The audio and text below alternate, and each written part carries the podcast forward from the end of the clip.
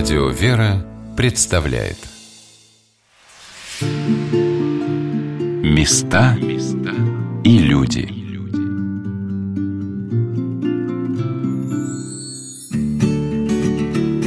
Что такое богословие и можно ли ему учиться всю жизнь? Как устроено образование будущих священников? И почему эти знания пригодятся и нам с вами? Здравствуйте! Меня зовут Ольга Королева, и сегодня мы отправимся в Сергиев Посад, в Московскую духовную академию. Поскольку Московская духовная академия, хотя и называется Московская, находится все-таки не в Москве, а в Сергиевом Посаде. В свое время, конечно, это очень много значило для э, людей верующих. Да и сейчас продолжает очень много значить, потому что едут, конечно, сюда прежде всего преподобному Сергию. И учиться, и молиться, и многие остаться хотят именно благодаря тому, что здесь находится преподобный Сергий. Преподобный Сергий здесь всех воспитывает. Он намного больше делает, нежели э, вся наша воспитательная служба.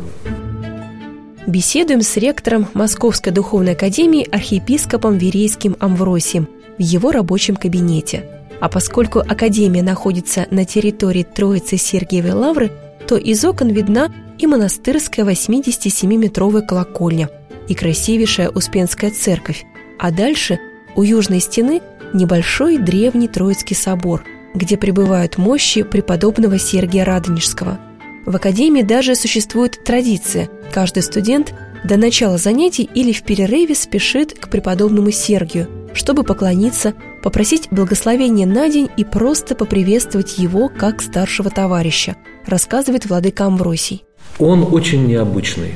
Он какой-то аномальный святой, которого невозможно даже невозможно сформулировать его действия. И одновременно, когда ты здесь живешь, ты постоянно чувствуешь его присутствие. Это невозможно выразить ни на каком языке.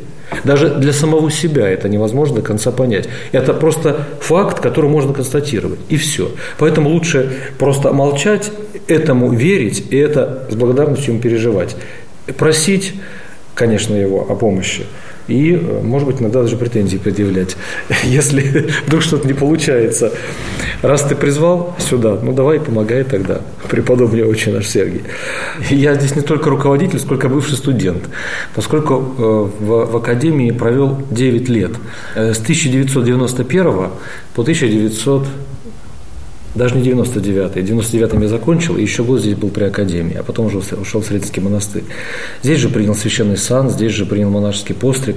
Поэтому для меня академия – это мой дом. И академия мне придала тот импульс, который я попытался такой вот передавать э, там, где я находился. Когда пришел в Средский монастырь, пытался какие-то традиции строить Сергиевы лавры, э, ввести в богослужебную жизни хора Средского монастыря.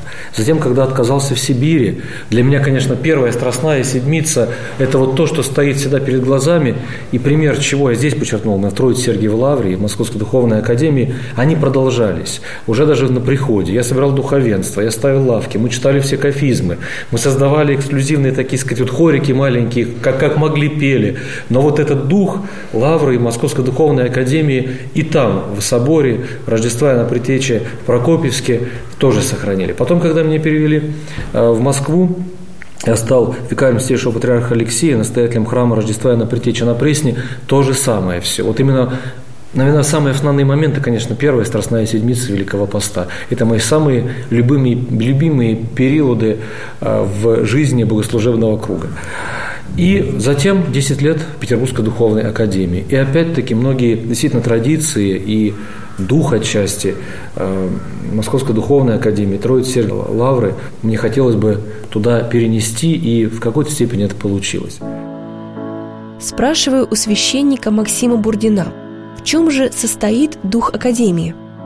В 2011 году он окончил семинарию, сейчас эта ступень называется бакалавриат, при Московской духовной академии. Отец Максим – клирик Успенского кафедрального собора и руководитель епархиального отдела по катехизации города Астрахани. Я живу в Астрахани, служу там. И в Лавре был году так в 96-м, наверное, в 97-м. Я был совсем юн, и никаких серьезных воспоминаний у меня не осталось. Кроме какого воспоминания? Мы подходили к каким-то мощам, и ко мне приблизился неизвестный мне монах, спросил, как меня зовут, и ответил, что Максим. И он мне сказал, вот твой святой, и прикладывайся к мощам, и вот получать от него благословение. Почему-то мне это запомнилось. Единственное, что... Ну, плюс еще темнота православных храмов, вот э, свет от свечей. Когда я уже из семинарии выпустился, я только тогда понял, что это был год, когда подняли мощи преподобного Максима Грека. Когда их только-только обрели. По всей видимости, но Господь меня привел именно в это время туда. И когда вот я приехал в Троиц Сергиеву Лавру для того, чтобы сдавать документы на вступительный экзамен в 2006 году, ну, мне, конечно, хотелось воздух Лавры прятать по карманам, потому что для а, юноши, который приехал из провинции, это, конечно, было прям потрясение, прям таки потрясение. И еще меня удивило м- служение в академическом храме. Мы пошли сначала в Троицкий собор. Я прям могу вот эти события восстановить. А, в Троицкий собор приложились, потом пошли в академический храм. Какой-то праздник был, да, я увидел, что служит епископ. И почти 30 священников, что в Астрахани бывает только раз в году на какой-то большой праздник. А, затем там эти документы сдали, и я точно помню, что я в августе замерз. Очень сильно. И я бегал за кофтой, на меня смотрели как ненормального, потому что я приехал без пальто и без кофты. Для нас, для южан-то, август представляет опасность, там очень жарко, понимаете, а в Сергеевом Посаде было очень холодно. И, честно говоря, для меня самое ценное, наверное, в разговоре о духе Академии вот что. Мы уже выпустились почти как 10 лет, а в переписке со своим курсом состоим каждый день. Нет такого дня, когда кто-то что-то да не, да не написал бы. И это не просто какая-то вот картинка, которую сейчас очень часто пересылают, это приглашение к какому-то разговору, обсуждение какого-то вопроса. Характерный юмор, потому что у каждого курса есть свои какие-то байки, да, и такие дружеские шутки. Вот. Но для меня это, правда, очень ценно. И, честно говоря, всякий раз, когда мне приходится оказываться в Москве, я стараюсь встречаться с теми людьми, с которыми учился. А академисты, те, кто учились в Московской духовных академии и семинарии, когда говорят, этот человек со мной учился, подозревают, что они просто были в одно время, но на разных курсах или на одном курсе. То есть, если вы говорите, я учился, например, с таким-то батюшкой, это не обязательно, что вы с ним жили в одной комнате, вы могли просто там через год, через два быть и так далее. Но это как бы общее дело. Отец Максим делится, что только что приехал из Сергиева Посада и сразу после нашего разговора поедет на встречу с еще одним своим другом по академии. В семинаре я оказался, бросив институт светский. И одной из причин, по которой этот институт бросил, как раз было то, что в светском вузе было очень мало профильных предметов. И обучаться два года и тратить на общеобразовательный минимум мне на тот момент показалось неинтересным и скучным. Когда я приехал в семинарий, я помню, что мы с первых дней включились вот в изучение тематических дисциплин. Мне это было очень симпатично, потому что время очень драгоценный ресурс. А, учили многому, и писания читали, и языки учили, и а, отцов церкви церкви учили. А, конечно, я понимаю, что сейчас, что, наверное, мне надо было быть более внимательным на этих занятиях и на уроках. Да, многое я упустил как студент. Да, я, э, ну, не выделялся я способностями вот на тот момент. А, и вместе с тем учили дружить, учили служить, учили молиться, учили капусту солить, картошку разгружать. Много чему учили. Широкий спектр дисциплин. И послушания были самые разные. Да, да, да. У меня было послушание в церковной лавке. Я до сих пор могу взять пучок свечек и держа его в руке, не считая сказать, сколько их. Просто беру свечки, знаю, что их 12. вот. А также у меня было послушание в так называемой киноаппаратной. Это студия звукозаписи и студия обеспечения актового зала. И на один из новогодних спектаклей или рождественских спектаклей у нас они там в академии каждый год проходили. Сейчас я смотрю почаще. Мне дали помощницу, которая пришла и говорит, я ничего не умею, но помыла стаканы, и я на это купился и так женился. Ну, на самом деле, это, конечно, шутка. То есть, вот именно в киноаппаратной, в общем, дали барышню, которая будет помогать во время какой-то постановки. И вот мы имеем то, что имеем. У нас четверо детей. Уже 10 лет мы в браке. Московская духовная академия – старейшее высшее учебное заведение России. Она основана в последней четверти XVII века и первоначально называлась Славяно-Греко-Латинской академией – Сегодня это крупнейший в стране образовательный центр из которого выходят священнослужители, церковные преподаватели и ученые, богословы. Рассказывает доцент кафедры богословия священник Стефан Демусчи. Э, в 2012 году я выпустился, защитил диссертацию, и меня оставили. Я преподавал, вел семинары по догматическому богословию, я их и сейчас веду. Естественно, что в догматическом богословии есть разные темы, есть темы довольно сложные, есть темы очень такие э, теоретически нагруженные терминами. Ну, ну, например, скажем, это э, триадологическое тем, темы триадологические, да, это, например, особенно христология. Как это пригождается в жизни? Отчасти как математика, которая развивает э, способность человека мыслить, мыслить трезво, критически осмыслять те или иные тексты, идеи, э, и человек, который научился вот так школьно богословствовать, да, он даже когда он видит какую-то определенную идею, которую он не изучал, он может все равно ее так или иначе оценить с богословской точки зрения, ее перспективность, ее ошибочность или э, правильность. Но в богословии, кроме того, ведь есть и довольно такие темы практического характера. Например, что касается экклезиологии, о том, что такое церковь, о том, какие свойства у церкви. Здесь возникают вопросы, например, границ церкви, внутренних границ, внешних границ. Это, например, такая сфера, как сакраментология, это учение о таинствах. И опять здесь совершенно практические вещи, для чего нам нужно таинство крещения, что значит таинство брака, для чего мы исповедуемся. А нравственное богословие изучает а, замысел Бога о том, как человеку жить, к чему ему стремиться, в чем смысл его жизни, как этого смысла достичь, как его в своей жизни, в жизни реализовать. Различия христианской нравственности и светской нравственности, например, вопросы, связанные с совестью, с ее, скажем так, формами эм, вольными, расслабленными, как они называются, лукавыми, да, или, например, наоборот, с манительной формой совести. Мы изучаем библейскую нравственность, там, новозаветную. И потом, конечно же, большой блок связан с практикой христианской жизни, э, практикой церковной, например, как что значит, что вот мы крестились, как это на практике реализуется в нашей жизни, что значит, например, исповедь, как исповедоваться, какие были каноны по поводу э, грехов и почему они были такие разные, в какие группы их можно объединять, потом о Евхаристии, то о нравственное. То есть в догматике мы изучаем, что происходит э, и что церковь по этому поводу говорит, да, а в нравственном богословии мы изучаем, э, для чего это происходит и как нам это реализовать в жизни, как это воздействует, влияет на нашу жизнь, какие последствия в нашей жизни э, из-за крещения, венчания, да, там, скажем, Евхаристии или участия в таинстве э, покаяния.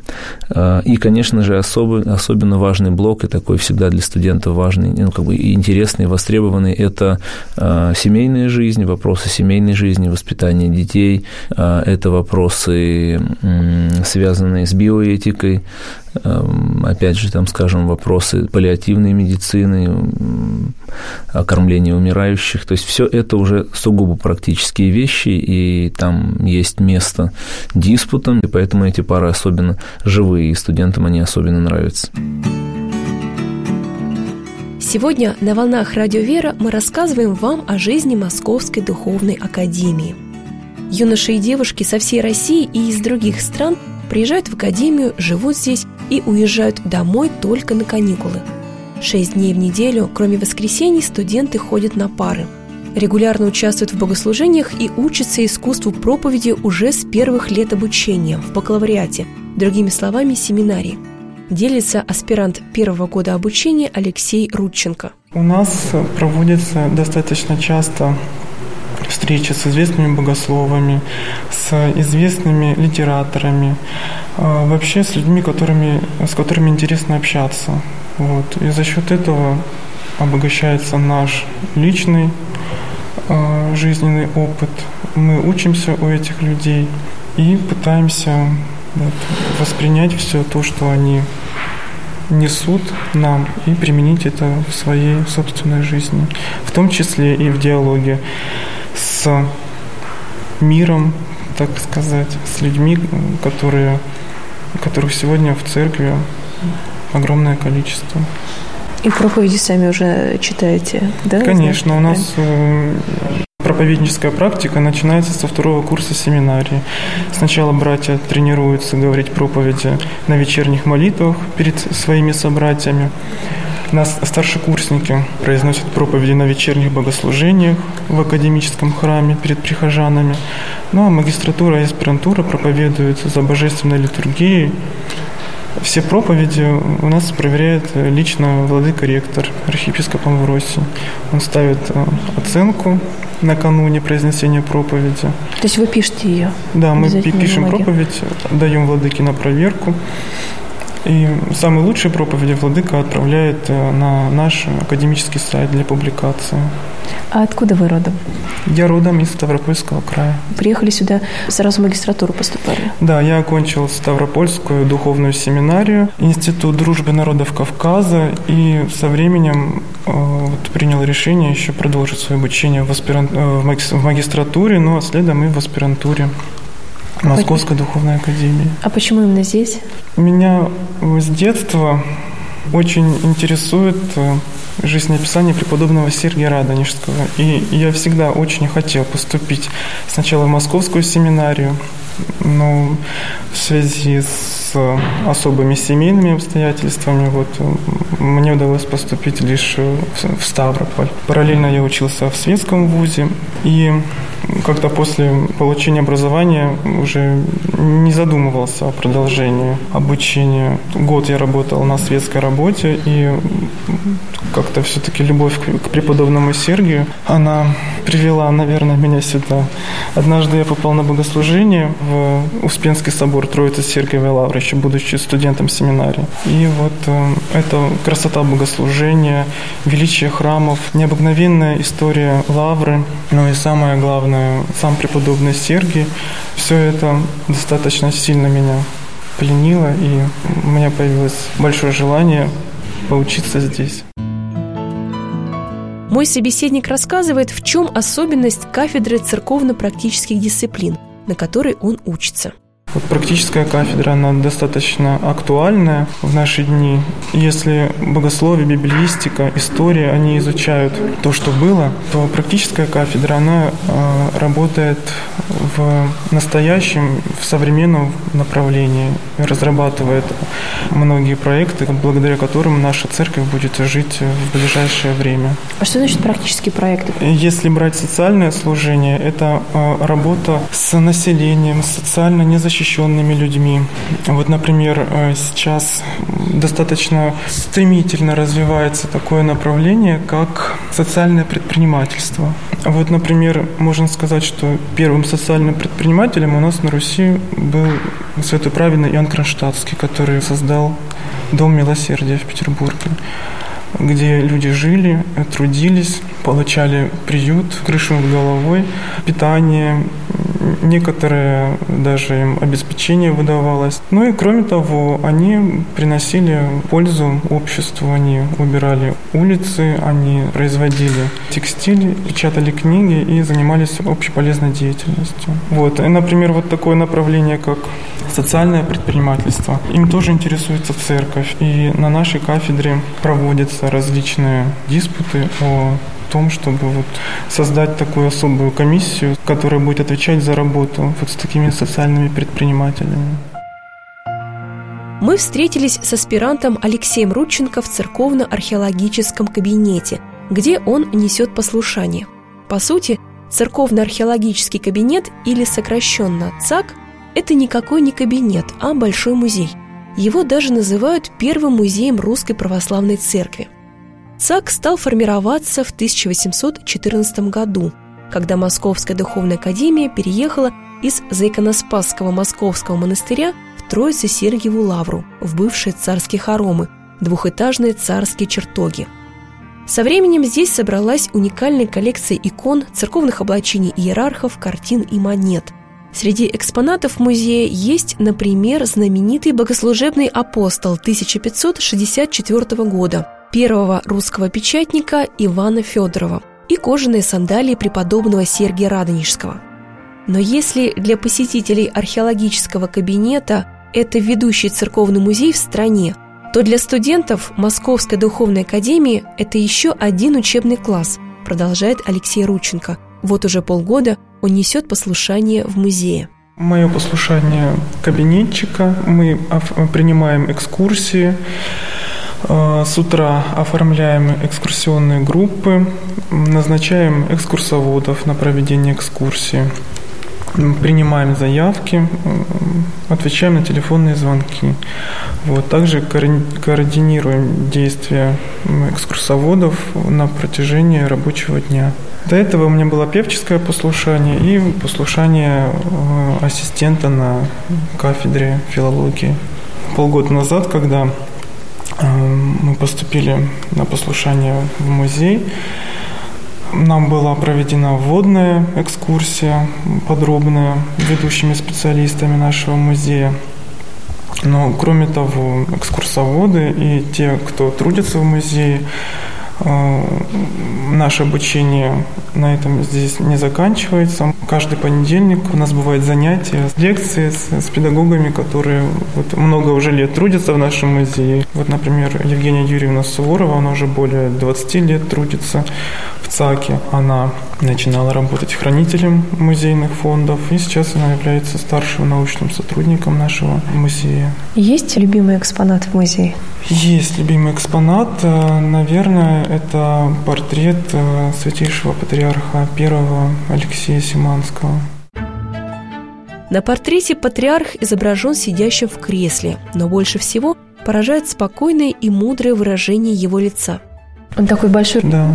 В комнате, где его рабочий стол стоит. Да, почему-то вот этот портрет на меня такое очень сильное производит впечатление. Мне кажется, автор передал очень многое из э, характера э, патриарха в этом образе. Такое у меня глубокое впечатление об этом человеке через этот портрет.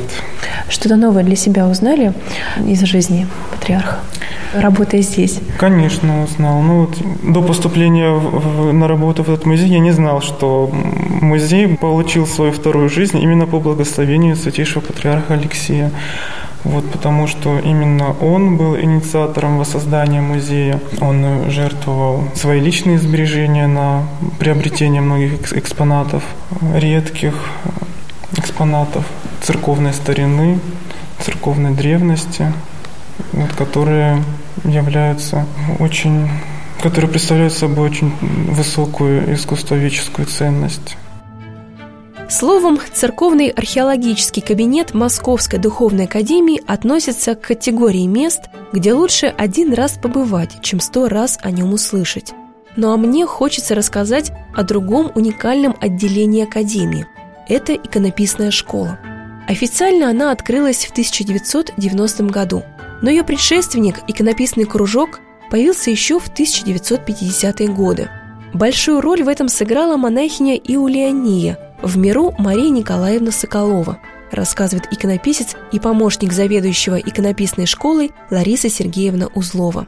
Основателем кружка был владыка Сергий Голубцов.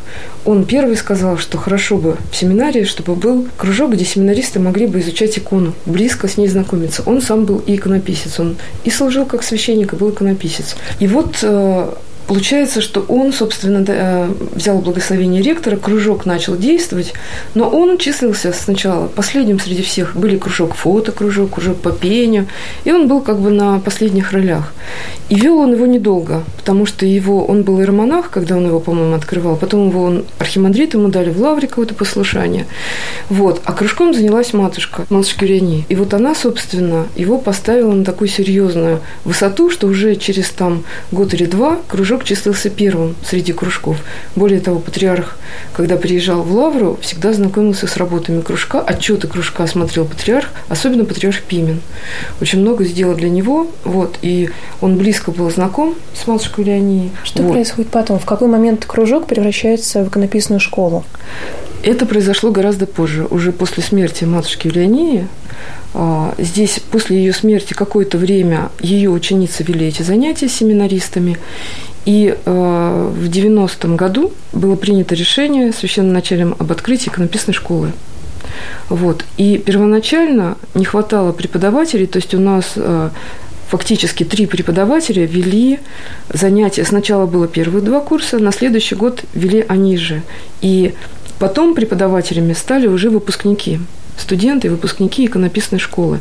В основу учебного процесса были положены образцы, которые создавала матушка Леония. Она очень много трудилась над созданием образцов учебных для своего кружка. Вот. Для того, чтобы человек, начиная от простого и продвигаясь к сложному, мог пройти все азы и возрасти в серьезного мастера. Сегодня иконописная школа Московской духовной академии известна не только в нашей стране. Сюда стремятся поступить и молодые люди из-за рубежа. Поэтому конкурс порой доходит до 10 человек на место.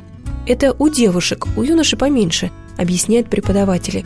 Просто мужчины чаще идут сразу под мастерьями в иконописные бригады. Им надо кормить семью, потому и учиться приходит реже. Разговариваем с одним из учеников иконописного отделения. Илья Орлюкевич, студент пятого выпускного курса. Я из Витебской области, из Полоцкой епархии. Полоцкой епархии? Городской поселок Шарковщина. Шарковщина? Да. Ну, как-то, в принципе, я с детства полюбил иконы рисовать. Правда? Да, вот на начальной школы я там впервые взял икону, там срисовал ее кое-как на бумаге. А что ну, это было за икона, помните? Спаситель. Самый такой обыкновенный спаситель. Вот я его срисовал, ну, у меня получилось из хоста, и все, и я там, ну, сразу обрадовался, все такое. Вот я уже иконописец. Потом еще преподобного Сергия, ну, как написал, нарисовал. Но я тогда пошел в художественную школу там, ну, буквально в тот же год. Ну, я хотя там рисовал там природу, там ну, всякие натюрморты. Но мне все равно, я тогда хотел в иконописную школу куда-нибудь поступать. Не обязательно в эту, я про эту в то время не знал, конечно. Но я, в принципе, ни про какую не знал. Ну, тогда я поставил, ну, пошел там к батюшке своему посоветоваться. Я думал поступать либо в Витебскую иконописную школу, либо в Витебский университет. Вот, ну, мне тогда отец Виктор говорит, типа, не туда и не туда, а нужно в Московскую духовную академию. Ну, приехал и поступил сюда. Юноши-иконописцы учатся отдельно от девушек, а классы располагаются внутри северной и восточной стен Троицы Сергиевой Лавры. В помещениях невысокие побеленные потолки и низкие двери. Окна выходят во внутренний двор – а что было самым трудным? Здесь? Да, здесь. Ну, когда я поступил, мне казалось, что ну вот сейчас я чуть-чуть поучусь и стану иконописцем, и буду рисовать и все такое. Потом на втором курсе я осознал, что не все так просто. На третьем осознал я, что я вообще рисовать не умею. На четвертом у меня уже было такое состояние, что я вообще вообще рисовать не умею. Ну и только на пятом я понял, в какую сторону нужно идти. А над чем работать? Это выпускная работа? Да, дипломная работа. Это царские врата. Вот. Ну, это в город Энгельс. Ну, это Саратовская область. Так сказать, пишу в стиле 15 века. Русь Московская. На рабочем столе Ильи, помимо больших царских врат, стоят несколько небольших расписанных дощечек. На них крупным планом изображены евангелисты. Сначала вот разрабатывал на эскизе, угу. так сказать. Ну, Безличное вот письмо, да? Ну да, безликов. потому что здесь главное как бы композицию найти, цвет, а личное как бы ну, неудобно, в принципе, на таком размере что-то там разрабатывать. Лариса Сергеевна Узлова добавляет – Здесь сложность в чем? Определенный формат закомпоновать, видите, он близок к квадрату, это не так-то просто. Это внешне кажется, что образцов достаточно много, на самом деле здесь композиционное решение, это его собственное творческое, то есть здесь нужно было как-то все это подтянуть. Кроме этого, надо выполнить в определенном стиле, то есть ребята, которые выполняют разные иконы, они стараются, чтобы все было в едином ключе. Вот это важная задача. Угу. Я как раз хотела спросить, да, как это воедино соберется, вот, собираются людьми, просмотры, приходят ну, совет, смотрят преподаватели, помогают выдержать вот единую стилистику. Это сложно. Вот, поэтому здесь очень большая работа на самом деле. Придется ехать потом в Энгельс. Да, Наверное, все, всей школой. Интересно, да, что там, как там оно все в храме смотреться будет. Потому что здесь, ну, к примеру, освещение одно, в храме там другое будет освещение. Ну, здесь и, так сказать, пропорции помещения другие. Тоже там будет совсем другой взгляд места и люди.